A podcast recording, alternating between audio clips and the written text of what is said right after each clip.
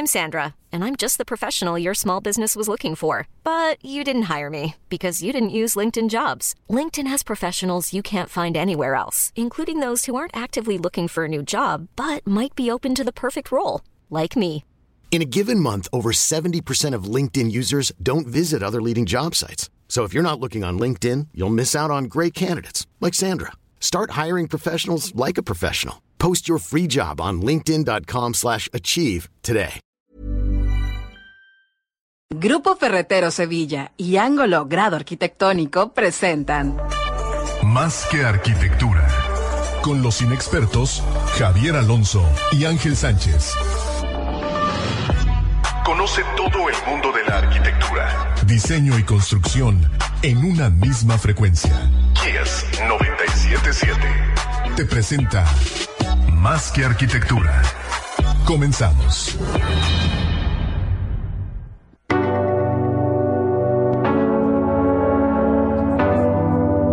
Bienvenidos a Más de Arquitectura. Gracias a todos por esperar este tan ansioso comienzo. Mucha música de suspenso para comenzar el programa de hoy. Bienvenidos a tu espacio intangible. Ya estamos en vivo en Facebook Live. Gracias a XFM 977 por este espacio.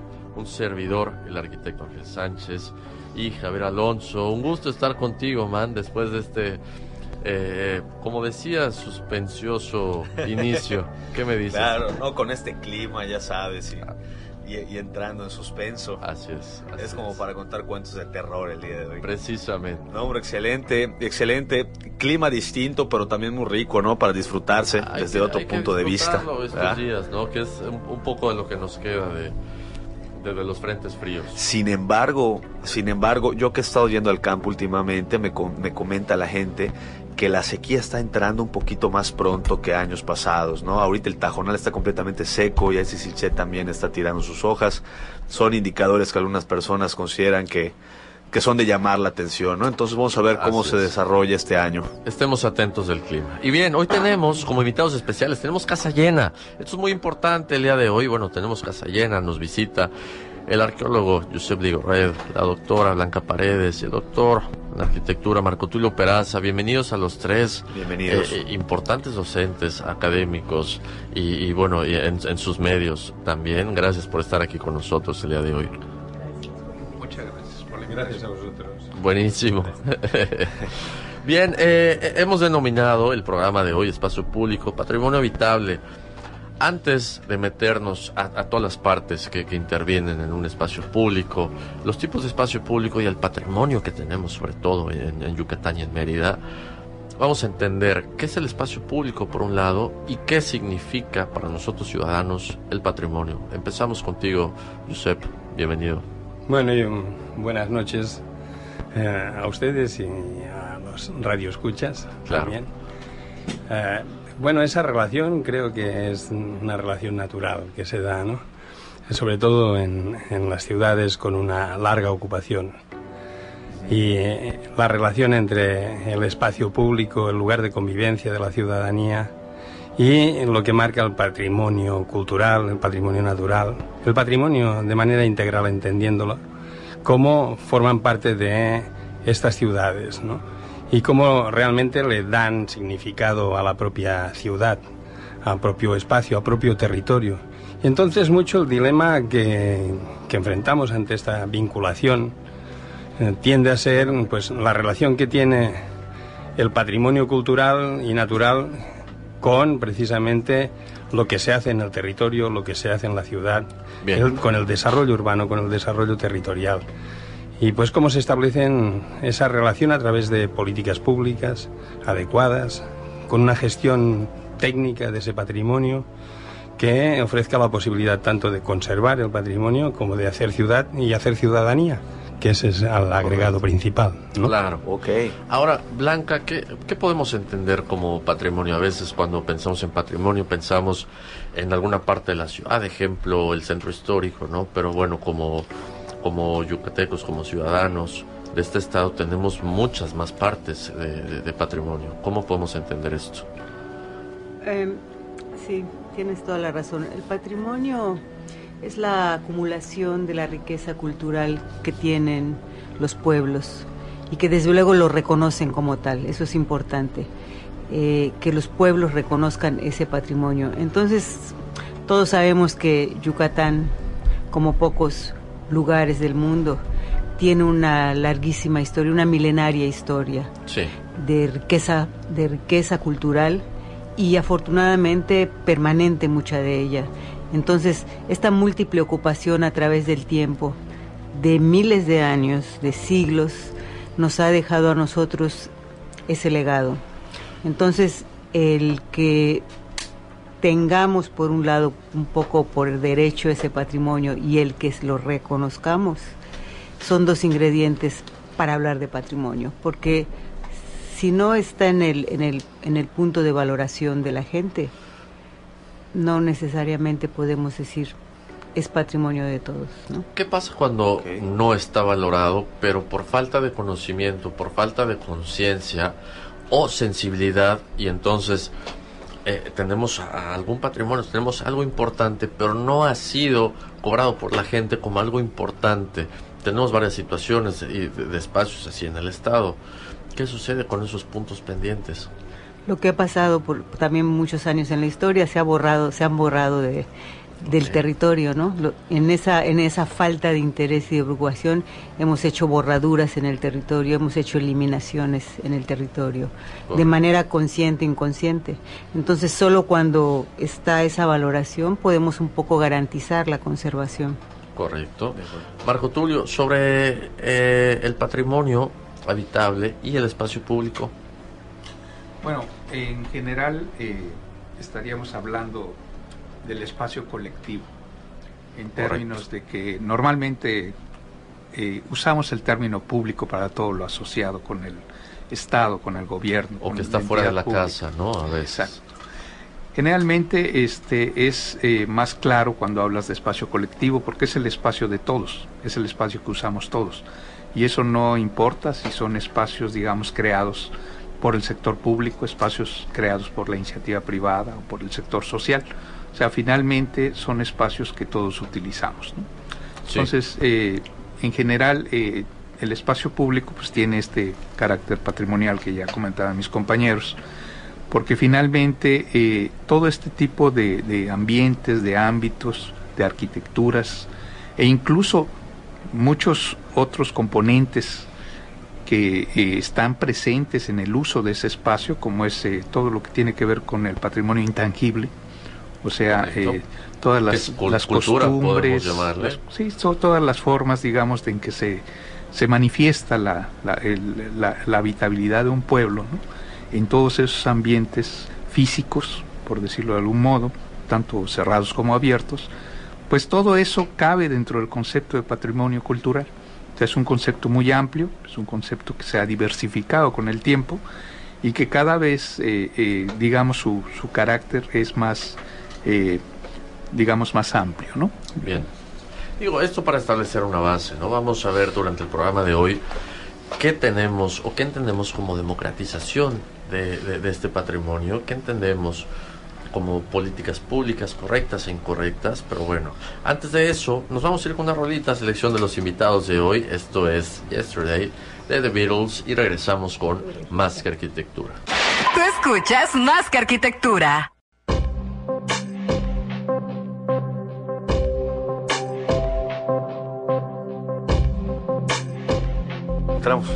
Estamos de vuelta en Más Arquitectura para los que nos van sintonizando. También estamos en Facebook Live pueden dejarnos comentarios y, bueno, cualquier pregunta. Giuseppe Gorred, eh, volviendo al tema, estamos platicando durante el corte. ¿Qué es esta situación que, bueno, surge del patrimonio que tenemos construido?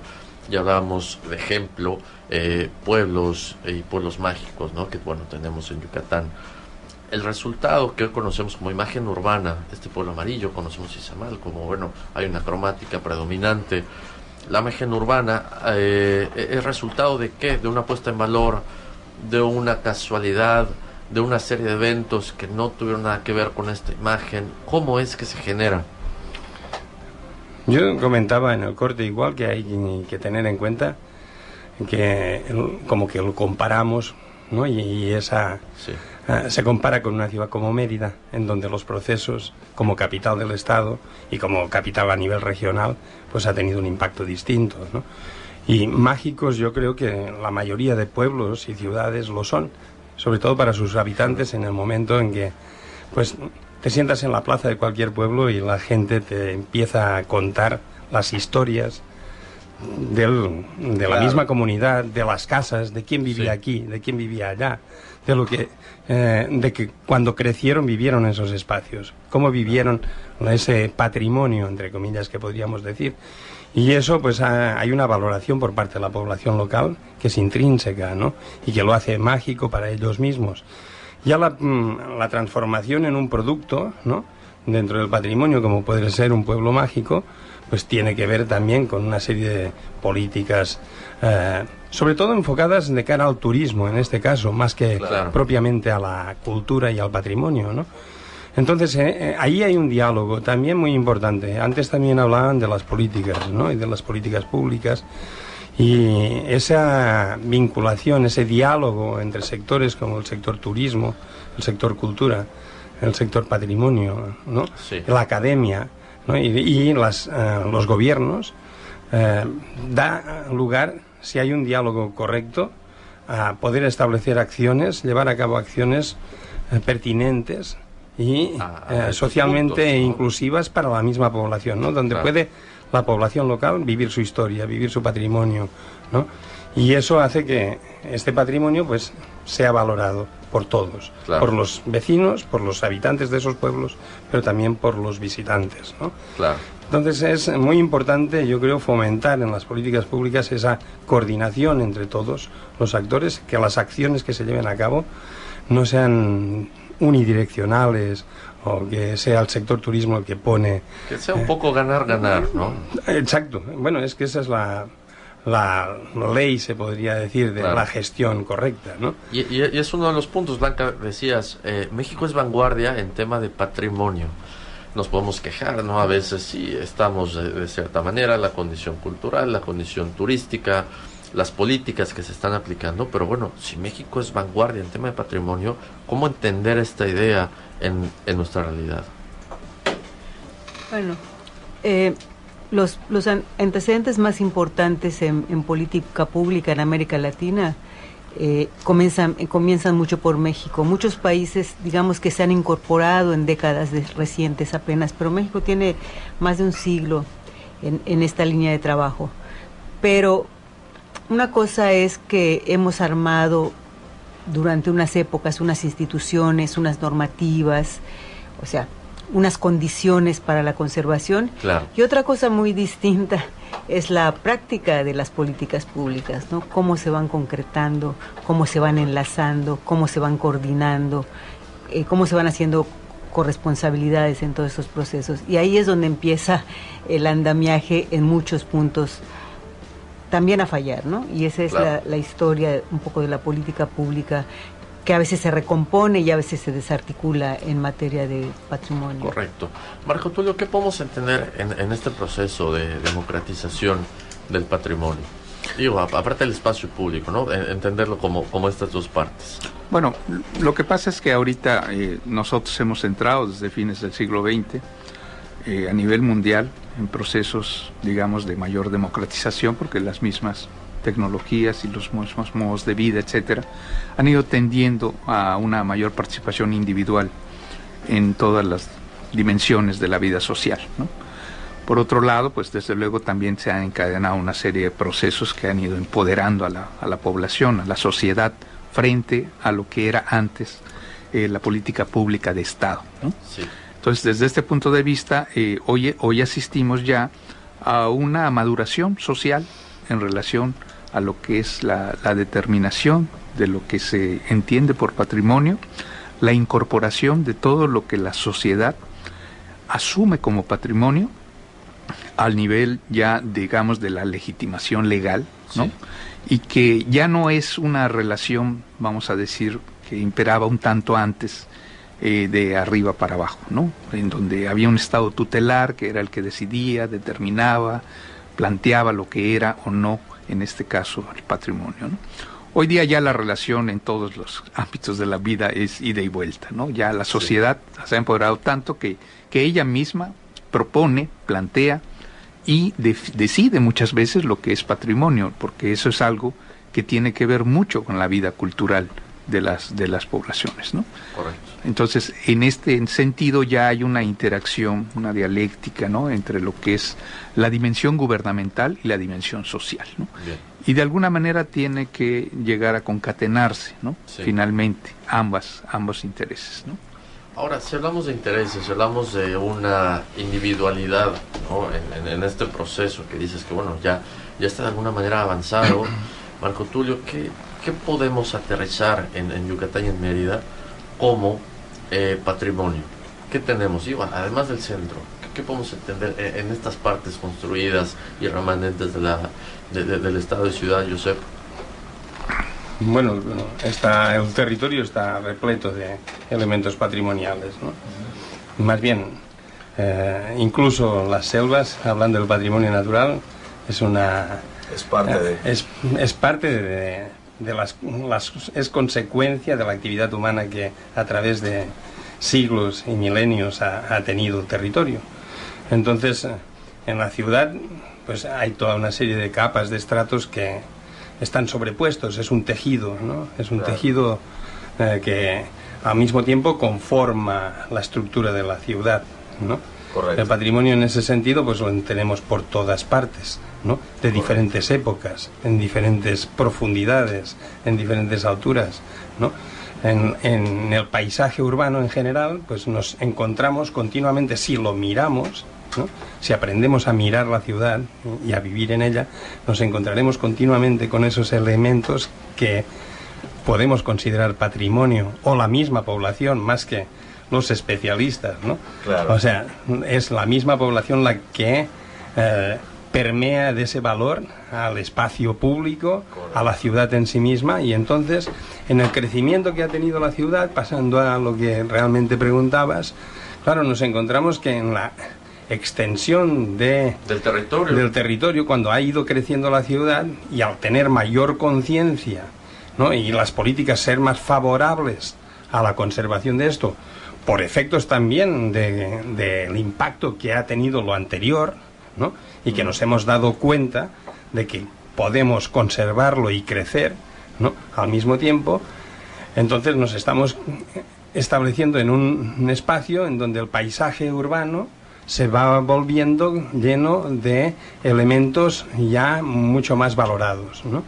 Entonces ya es mucho más difícil que la afectación al patrimonio se dé eh, de manera indiscriminada, ¿no? aunque se da, aunque tenemos mucho que, hacer todavía. Pero creemos que, por ejemplo, en el municipio de Mérida hay una, un ejemplo, digamos, de lo que se puede llegar a hacer. ¿no? Y en ese sentido nos va mostrando estos elementos, como ha pasado en muchas otras ciudades del mundo, porque también aprendemos de otros lugares. Claro, así es. Evidentemente ha sido esa valoración por parte de la población local y el darse cuenta de que lo que tenemos, ¿no? Y valorarlo, que nos permite pues tenerlo y mantenerlo, ¿no? y vivir el patrimonio en, en, el ámbito urbano. Correcto. Ahora, eh, Marco Tulio, hablamos de este ámbito urbano como algo normal, pero no toda la zona urbana es la misma y no toda se vive de la misma manera porque gran parte de la población no vive en zona de patrimonio. ¿Qué pasa con esta identidad entonces? ¿Con qué se queda la gente? ¿Qué debe ser el patrimonio de su ciudad y, y, lo que no es? Bueno, lo que pasa es que la ciudad es una estratificación histórica. Sí. O sea, la ciudad eh, normalmente se funda con sus centros históricos, sus orígenes históricos. Claro. Y desde luego va creciendo conforme va desarrollando el tamaño de la población, se va enriqueciendo, etcétera. Y se van creando otros ámbitos añadidos que poco a poco con el tiempo también van teniendo su propia consolidación. Y desde este punto de vista, la ciudad se puede ver como un mosaico histórico en el que cada, cada una de sus zonas está, con, digamos, eh, pues consolidada en diferentes épocas. Entonces, prácticamente, si nosotros somos eh, estrictos, pues toda la ciudad es histórica, porque todo lo que ya pasó es histórico. Pero evidentemente hay en el tiempo una distancia que de alguna manera establece diferencias en relación a cada una de sus y partes. Lo más viejo tiene valor y lo más nuevo no. Eso es una cosa que tiene que ver con la dimensión histórica de todo. ¿no? Sí. Y finalmente, claro, lo más antiguo pues va a ser lo más, lo, más eh, dable de, de, preservar, ¿no? Como en este caso el patrimonio arqueológico, por ejemplo, que tiene Mérida todavía, ¿no? Que es fundamental preservarlo porque es una memoria que se está perdiendo por su lejanía y por la poca consideración que ha habido en relación a ella, ¿no? En, sobre todo en el ámbito urbano. Sí. Pero hay otros, otros ámbitos, por ejemplo, ya hablando de ciudades, ya la parte moderna de la ciudad, pues esta no es solamente la contemporánea, la actual. La modernidad, entendida desde el punto de vista de la arquitectura y el urbanismo, pues podemos estar hablando de principios del siglo XX, mediados del siglo XX, y todas estas arquitecturas todavía no han tenido un proceso de consolidación cultural en los ciudadanos y en las autoridades. ¿Por qué no lo tendrían? Porque es algo que se va dando conforme va avanzando el tiempo, como decíamos. O sea, el, el, el digamos, el afecto por el patrimonio es algo que es una especie de apego a, las experiencias, a es lo como vivido. el vino, entonces. Si es añejo, es bueno. Si es, si es, reciente, no, no tanto. Claro. Mientras más apego tienes, es porque tienes más vivencias con él, ¿no? Y entonces generacionalmente se van añadiendo, digamos, todos estos eh, afectos y de alguna manera establecen una preponderancia en relación a lo nuevo. ¿no? Correctísimo. Y entonces, bueno, esa es parte de un poco de la diferencia entre un es lugar parte de eso. Ahora, regresando al corte, platicaremos qué pasa entonces con las zonas arqueológicas que son más viejos, más viejas de, lo que consideramos viejo en la ciudad, que es habitable actualmente, pero esa memoria colectiva tal vez está tan vieja que, bueno, se ha perdido esas generaciones en las que se heredan estas memorias, ¿no? Vamos a un corte, regresamos con más que arquitectura.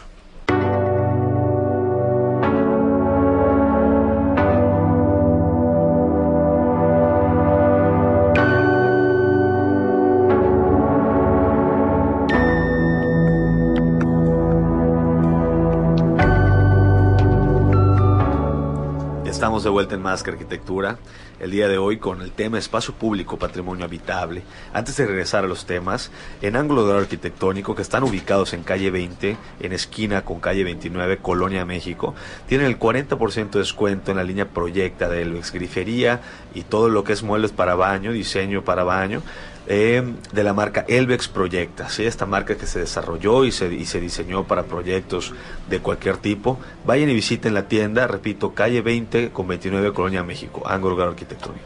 Ahora bien, man, eh, regresando, estamos con la doctora Blanca Paredes, el doctor Marco Tulio Peraza y el arqueólogo Josep Ligorred. Josep, platícanos un poco, platicábamos sobre cómo van cobrando importancia estos espacios o zonas de la ciudad o del estado qué bueno que generación tras generación nos heredan estas memorias y hace que cobre valor estos espacios. ¿Qué pasa con las zonas arqueológicas? Que bueno, ya se perdió esta liga de memoria colectiva. ¿Cómo podemos hacer para que la, la comunidad haga propio, genere importancia o cobre valor de estas zonas? ¿no? Digo, como tenemos varias en, en, Mérida. Bueno, eh, decían que a más viejo, más valor. Sí, y esto, y pero bueno, más viejo, entonces, ¿qué sucede? Pero hay cierta relatividad en ese aspecto, ¿no? Yo creo, porque mm, cuando hablamos de lo prehispánico, ¿no? De lo maya, en el caso de Yucatán es como hacer una tabla rasa. Pero al mismo tiempo estamos hablando de 3.500 años de historia. Claro. desde la perspectiva antropológica y arqueológica es la historia del pueblo maya más antigua, ¿no?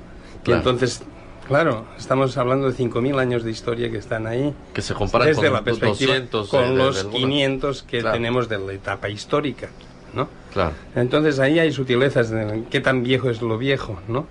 Porque en lo maya, en este sentido, pues podemos tener un edificio del preclásico mm, medio tardío en un parque arqueológico en Chenjo, en el Parque Recreativo de Oriente, que es una estructura arquitectónica de que tiene pues 2.500 años de historia. Claro. Y, y, que nos muestra una parte de la historia de donde estamos habitando. ¿no? Claro. Eh, en el subsuelo del centro histórico de la ciudad, que no lo vemos en la superficie, tenemos, por ejemplo, en la zona del mercado, llegamos a, a ver excavaciones en donde hasta los 3 metros de profundidad hay capas que muestran de esa ocupación humana tan antigua. Claro. Eh, y, también fecha, con fechas de ese tamaño, ¿no? Del 300, del 400 antes de Cristo, ¿no? Entonces, eh, y, o nos vamos a otras zonas de la ciudad y nos encontramos con conjuntos residenciales y palacios clásicos, ¿no? Del siglo VI, ¿no? Como es el caso de Choclán, por ejemplo, ¿no? Bien. Entonces, mm, mm, la arquitectura prehispánica se hace tabla rasa. Lo que sí es importante es que esto es reflejo, yo creo, desde una perspectiva más antropológica, del, mm, del tejido social. ¿no? Correcto. Entonces el patrimonio en ese sentido toma otro, otro, otro carácter, ¿no? otro valor, otro valor agregado. ¿no? El recuperar el tejido social a través de ese, esa construcción de ese mosaico de la ciudad actual, ¿no? Sí. de ese diálogo intercultural, ¿no?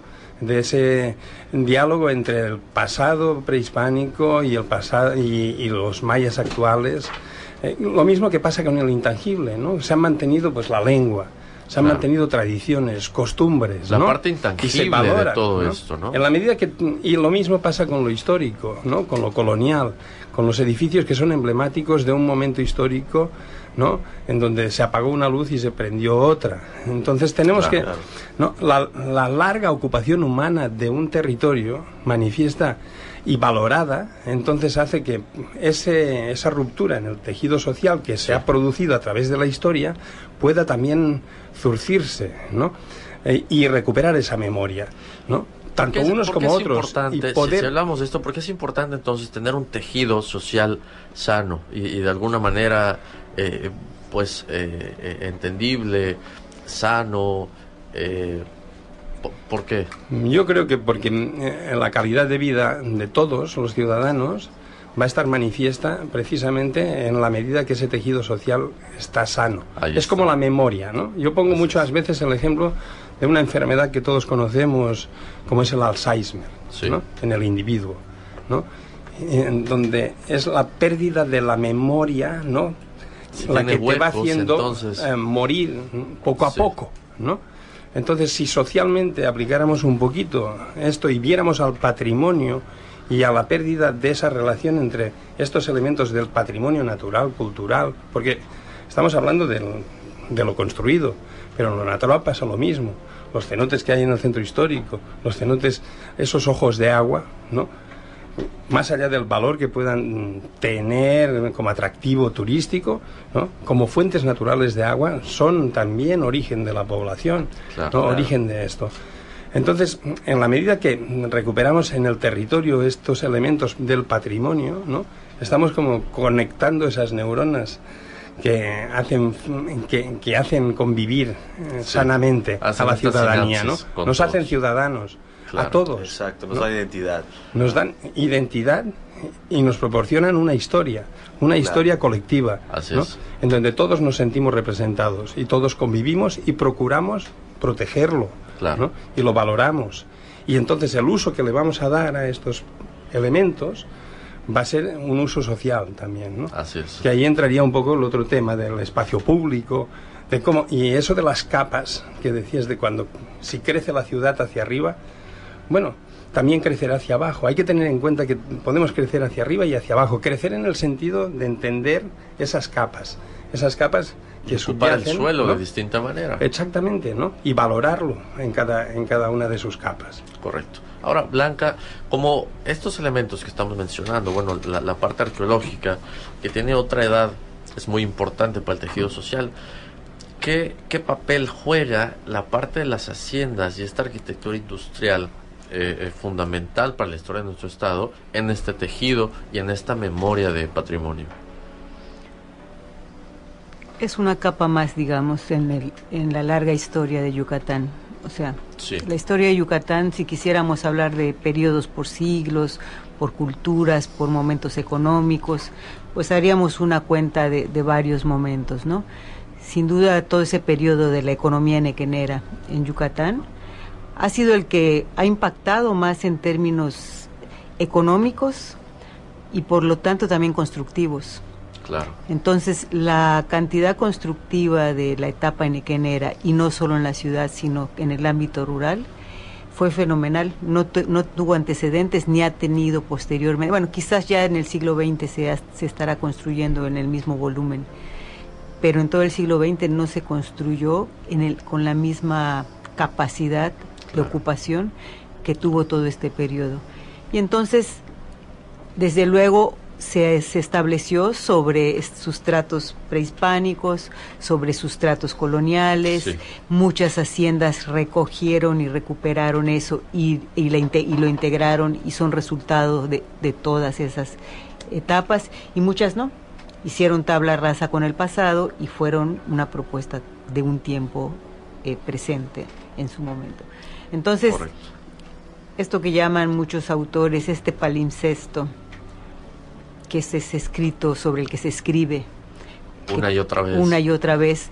En esas, en esas borraduras quedan cosas presentes, cosas que perviven y cosas que desaparecen, pero si rasgamos un poquito podemos ver en muchos de estos ejemplos sus capas. Por ejemplo, en la arquitectura incluso moderna del siglo XX, si, si vamos más allá podríamos encontrar mucha arquitectura pasada. Claro. y depende de, y cómo vamos heredando todas estas ideas, ¿no? Exacto. Más que arquitectura. Si pensáramos en esa cultura maya prehispánica, en un momento dado, y, viéramos cómo en cada época esta cultura maya, para empezar, no desapareció. Ese es un asunto fundamental. Ese hilo histórico no desapareció. Quizás muchos edificios dejamos de verlos, quizás no sabemos las épocas, quizás no hemos leído bien, pero como cultura de larga duración, persiste. Y las haciendas fue el lugar por excelencia de la comunidad maya en su momento.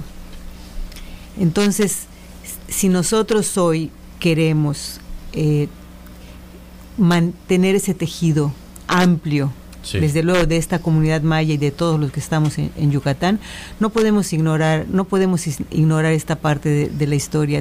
Tiene un valor sí la arquitectura, pero tiene un valor como un lugar de vida, de muchos pueblos, como, un, como un origen de vida, como una historia de vida de muchos pueblos de Yucatán, que en este momento están siendo pues borrados y expulsados también. Pero el otro tema que es fundamental es el concepto de habitabilidad. Sí. No sé si lo vamos a tratar después. Sí, sí, claro. ¿Qué tiene que ver con esto? ¿Cómo estamos en ese punto hoy en día? Cuando tú hablas de, de, de una sociedad sana, de, relaciones sociales. El concepto de habitabilidad no es una función como una función fisiológica. Habitar no es, diría Heidegger, una función fisiológica. Nosotros habitamos y ya. Claro. Es una función esencialmente humana. Es una cualidad humana habitar. Entonces, si nosotros entendemos el concepto habitabilidad como un asunto esencial de vida humana, esencial, que sin eso se desaparecería la memoria, se desaparecería, se, se desaparecería ese, eso que tú hablas, ese tejido sano que tú te refieres. La esencia humana del habitar desaparecería. Bien. Entonces, eh, el promover espacios habitables es promover esas cualidades de las que tú hablas, pero también es promover que se mantenga esa memoria, que no tengamos Alzheimer y nos vayamos autodestruyendo. Entonces habría que entender hoy en día qué es un espacio habitable, ¿no? Porque no es lo mismo un espacio habitable que un espacio público entonces, ¿no? Y no estamos hablando de vivienda tampoco. Entonces, ¿de qué estamos hablando en específico?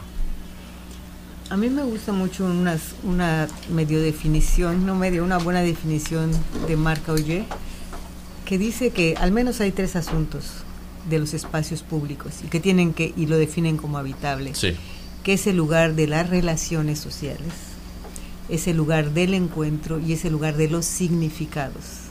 Ok. Entonces. Lugar de los significados. No podemos entender el patrimonio sin esto. Claro lo que justo es esencial en los espacios públicos patrimoniales es que los otros podrían ser lugar del encuentro y lugar de las relaciones sociales, podrían ser un espacio público no patrimonial. Pero un espacio público del patrimonio tiene que ser un lugar, y es, por eso es patrimonio, cargado de significado. Claro. Sí, completamente. Y lo que y lo que comentaba Josep cuando estás en la plumita, ahí está, ahí va. Eh, cuando estás Para que no se le vayan las, las, ideas últimas. La, la, la, gente te habla de algunos de algunos habitantes del mismo pueblo vas y aquí vivió el señor tal que se dedicaba a tal cosa y murió de tal cosa y su nieto hizo tal cosa, ¿no? Entonces, para ellos es un significado y ya se volvió prácticamente parte del tour del pueblo, ¿no? Aquí vivió don, don señor. Claro, claro. Y ese es el significado, está súper interesante. Lo que pasa es que todo tiene una, un relato, ¿no? una narrativa. Eh, nosotros para entender el mundo necesitamos construir narrativas.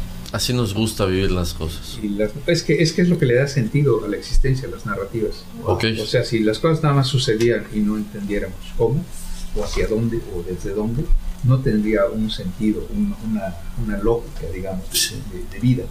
Correcto. Entonces siempre le tenemos que dar algún tipo de significado a nuestra existencia. Y, ahí nos la pasamos toda la vida. Lo damos a través de, estos cuentos. Nos va bien, nos va mal. Eh, drama, amor, terror, ciclos, éxito. Sí. Y lo mismo con las ciudades. bueno, más bien, sobre todo con las ciudades, ¿no? Así es, efectivamente. Bueno, más que nada, creo que la, la ciudad es ese, es ese documento o ese papel que exhibe estas situaciones ya pasadas, ¿no? ¿Quieres comentarlo? Que es el mejor testigo, yo creo, de lo, de lo, de lo sucedido. Excelente. idea que venía Correcto. Para meter un poquito de polémica, ahorita que no estamos al aire, fíjate que hay un, hay un tema eh, en, donde, en donde hablamos igual de, de, patrimonio y, y de todo esto, pero ¿qué pasa cuando el mexicano o cualquier, vamos a hablar de los mexicanos porque estamos aquí nosotros, ¿no? Pero el mexicano que sale de México y se lleva ese patrimonio intangible, ¿sí? Del país y empieza a mutar fuera del país, pertenece al país. Pues se, se lleva algo, desde luego, ¿no? Pero, pero nadie es un recipiente vacío. Correcto. tienes que llegar ya medio lleno. Claro.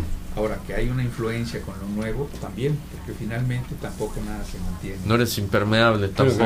Eso tiene que ver hay, Esto es un... Eso, sí, sí, claro. Entre, entre, lo nuevo y lo, y lo antiguo. Sí. Ok. Que, es, que estamos hablando de, de, de, un patrimonio al fin y al cabo, ¿no? Que es un patrimonio cultural, pues pudiéramos decir. Y por eso tampoco se mantienen inmutables. Uh -huh. Todo sí. patrimonio, para existir, tiene que cambiar en ah, alguna medida. Y a veces pensamos que el patrimonio es de los que vivimos aquí, pero el patrimonio lo hace la gente que visita y por eso tiene cierta dinámica el lugar, no hablando de Mérida específicamente. Claro. Mérida tiene cierto patrimonio y cierta dinámica por la gente que visita todo el tiempo, visita y se va, y eso genera un ambiente y un estilo de vida que también como locales vivimos y es nuestro. Más que arquitectura. Estamos de vuelta en Más que Arquitectura. El tema del día de hoy, espacio público y patrimonio habitable. Ya estamos en Facebook, en Instagram. Ya saben que también estamos subiendo nuestros podcasts en Spotify. Nos pueden buscar como Más que Arquitectura. Y bien, antes de meternos de nuevo a los temas, Jefe Sevilla es la empresa líder en el ramo de la infraestructura para la construcción, como andamiaje, drenaje pluvial y alcantarillado. Grupo de Ferretero Sevilla, Jefe Sevilla. Muy bien, man. Y bien, para ti que nos va sintonizando, estamos con la doctora Blanca Paredes, arqueólogo Josep Ligorrayed y el doctor Marco Tulio Peraza.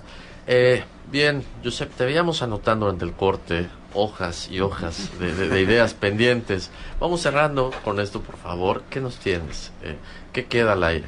Pues más bien se estaba hablando del tema de la habitabilidad sí. en relación a, a, lo que comentábamos en los segmentos anteriores. ¿no? Y como que hay un, en ese tejido urbano, ¿no? Creo que hay un aspecto que está vinculado con lo que se estaba comentando de estos lugares, del significado de estos lugares, ¿no? Eh, y lo que estaba yo anotando para que no se me fuera era el cuidado que debemos tener, porque si por un lado nos quejamos o nos... Uh, ¿Cómo se diría? Nos... Nos llenamos de pesimismo. No, no puede no, ser. O, no, no, como que que, que, pensamos en lo que se ha hecho antes en cuanto a la destrucción que ha habido, ah, a la pérdida que ha habido, ¿no? Ahora tenemos que tener mucho cuidado también en no encapsularlo ese patrimonio, ¿no? y en el crecimiento y en el desarrollo de las ciudades actuales, eh, muchas veces no nos damos cuenta de que más allá de la protección eh, que puedan tener, mm, si lo proteges y lo encapsulas ahí, ¿no? pensando, bueno, y, no solamente me refiero al patrimonio arqueológico, que muchas veces es el más encapsulado, porque no hay de otra manera, ¿no? Como puede ser en muchos centros históricos, desde, desde los años 70, cuando en la estación Pino Suárez, en la Ciudad de México, eh, los arqueólogos encontraron el templo de Hecat y, quizás es el sitio o el elemento patrimonial más visitado de México, ¿no? Claro. Te refieres a no darle un uso, ¿no? No, no sino, en, por ejemplo, en lo que está pasando en muchas comunidades, en comisarías de Mérida, por ejemplo, ¿no? En los pueblitos, en los núcleos de los pueblitos, que quedan encapsulados, en, rodeados de fraccionamientos, de desarrollos habitacionales. Y, o en, la, en, en ese eh, en esa oportunidad que hay de incorporar la ciudad nueva con, lo viejo, con, eso. Y aquí se me ocurre una hay un, como una analogía que siempre explico también que es como una frase, una frase que yo empiezo a escribir, ¿no? y en el territorio, pues eh, tengamos el territorio como ese papel, ¿no? Esa frase en donde yo empiezo a escribir algo, te la paso a ti, tú la continúas y así sucesivamente. Pero si mm, uno de nosotros no toma en cuenta lo que ha escrito el anterior, ¿no? Se rompe el sentido y el significado de la frase. Okay, Entonces, creo que es un ejemplo mm, que debe de hacer reflexionar en estos procesos, en ese diálogo, ¿no? En esa y claro, eh, y esto tiene que ver con la atractividad propia del territorio, ¿no? Porque también decían, bueno, que la dinámica de la población, el atractivo de una ciudad como Mérida, ¿no? Pues no sé si ya superamos, pero yo creo que sí, los más de 10.000 extranjeros viviendo en, la ciudad, seguramente, ¿no? Las dinámicas de población que hay y que tienen que ver, pues sí, con la seguridad, ¿no? Pero también con... Eh, provocan una serie de, de situaciones que... es lo mismo si no se favorecen estos espacios de interculturalidad, ¿no? este diálogo intercultural que a través de, los espacios públicos y del patrimonio lo puede tener, entonces el paisaje va a ser fragmentado. ¿no? Eh, porque al fin y al cabo esta, esta dinámica que se establece entre el desarrollo urbano, la habitabilidad propia del territorio y la conservación del patrimonio tiene que ver con esa narrativa del propio paisaje cultural. ¿no? Claro, claro. que creo que es lo que nos incentiva a, a vivir en, y a, aportarle. a vivir a los propios locales, ¿no? En su propio patrimonio y en su propia historia, pero también el atractivo hacia otros, al otro que quiere, lo que quieres es conocer al otro, claro. ¿Eh? Entonces y viceversa y que el otro te conozca, ¿no? Entonces en esa relación creo que el buscar la coherencia en mantener la coherencia en esa frase que estamos escribiendo entre los que nos procuramos en la conservación del patrimonio y los que hacen ciudad, ¿no? Sí. Creo que es fundamental. Buenísimo. Bueno, pues con esa frase nos quedamos. Me, impresiona que se nos ha acabado el tiempo el día de hoy. Ya nos están sacando de la, de, la cabina. el intro sin antes, Exacto, sin antes mencionar. Eh, Marco Tulio, ¿Qué es lo más valioso desde este enfoque que hemos estado platicando de hoy que crees que puedes aportar a tu ciudad? Bueno, yo creo que aquí lo, importante es asumir el, cambio y la permanencia como fenómenos, digamos, naturales, normales. Y tenemos que buscar la manera de hacer compatibilizar, o sea, que se compatibilice una cosa y otra. No pensar que la ciudad se puede quedar inmutable, ni tampoco pensar que todo tiene que acabar para volver a, renacer de la nada. ¿no? Correcto. Y yo creo que lo más importante es asumir que las cosas tienen que cambiar, pero no tienen que cambiar desde, desde la nada, desde cero, sí. sino tiene que haber una continuidad. Padrísimo. Blanca Paredes, ¿qué nos dejas con esta reflexión? ¿Qué es lo más valioso crees que puedes aportar a tu ciudad con este enfoque? Bueno, eh, yo me asumo, como dice mucho Joseph, como ese grupo que también participa en la patrimonialización como otros grupos, como las, como las autoridades que somos la academia. Sí. Creemos que la academia tiene un papel fundamental, es una voz muy fuerte, puede ser muy fuerte, muy sólida y puede ser escuchada. Entonces eh, pienso que mi, mi mejor papel es, es ser esa voz desde la academia. Buenísimo, me encantó. Excelente. Me encantó eso. Josep, ¿qué nos dejas para, para cerrar el día de hoy? Pues más bien se los dejo a ustedes, que son los de los medios. Creo que la difusión es la otra pata, ¿no? El que podamos conversar de estas cosas, compartirlo con mucha de la ciudadanía que les escucha. Y creo que eso es fundamental, ¿no? poder permanentemente tener esta vinculación, esta comunicación con la gente de Mérida y con los que nos escuchen ¿no? a través de los medios actualmente. Buenísimo. Entonces creo que eso es fundamental, ¿no? el trabajo que ustedes desempeñan es más que arquitectura realmente. Correcto, me, encantó eso, Josep. Buenísimo. Josep Red, Blanca Paredes, Marco Tulio Peraza. Muchas gracias por acompañarnos el día de hoy. Gracias a los patrocinadores, Ángulo Grado Arquitectónico, Jefe Sevilla, Landum, Aquaprint que nos hidrata.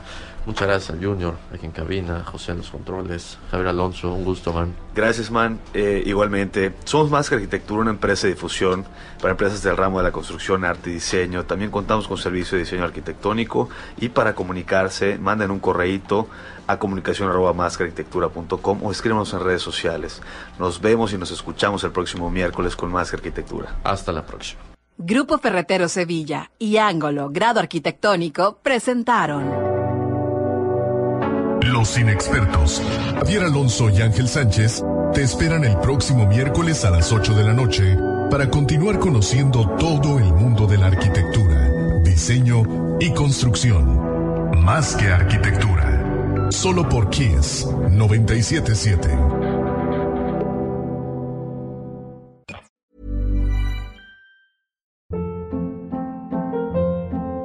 Hold up. What was that? Boring. No flavor. That was as bad as those leftovers you ate all week. Kiki Palmer here, and it's time to say hello to something fresh and guilt-free. Hello Fresh. Jazz up dinner with pecan-crusted chicken or garlic butter shrimp scampi. Now that's music to my mouth. Hello Fresh. Let's get this dinner party started. Discover all the delicious possibilities at hellofresh.com.